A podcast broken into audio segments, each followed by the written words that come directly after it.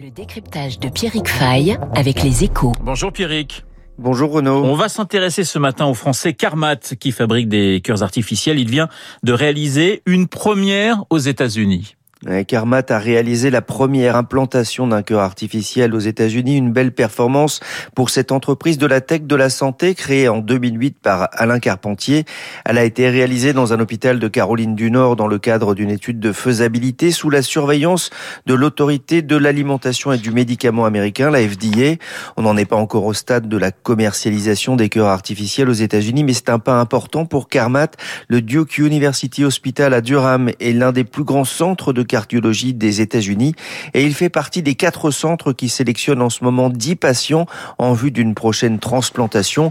L'opération s'est bien déroulée, mais Carmat rappelle qu'il y a un critère d'évaluation très important, la survie du patient 180 jours après l'implantation. Alors, docteur Fay, pour Carmat, l'enjeu n'est pas seulement médical, il est aussi financier. Et l'implantation d'un cœur artificiel, ça reste une prouesse médicale, mais aussi un espoir pour les 100 000 patients qui attendent une greffe cardiaque aux États-Unis et en Europe chaque année.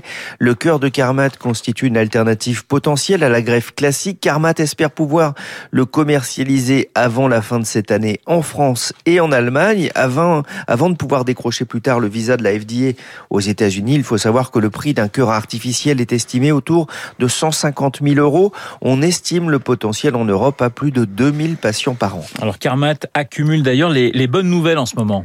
Ouais, ça fait du bien au groupe qui avait accumulé plusieurs échecs lors des premières phases de développement. Il y a d'abord eu l'obtention fin 2020 de la certification de l'Union européenne. Ça va lui permettre de vendre sa prothèse en Europe. Une annonce saluée à l'époque par un bond de près de 40% de l'action.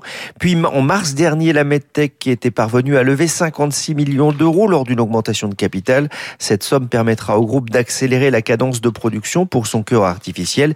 Il lui a même trouvé un nom, Aizon, du nom d'un héros de la mythologie grecque père de Jason et qui, selon Ovid, profita d'un sort de rajeunissement par la magicienne Médée, un nouveau cœur pour, on l'espère, une deuxième vie. Le décryptage de Pierre Fay dans une petite minute, le journal de 8 heures. Je vous rappelle que mon invité à 8h15 sera Pascal Boniface, le directeur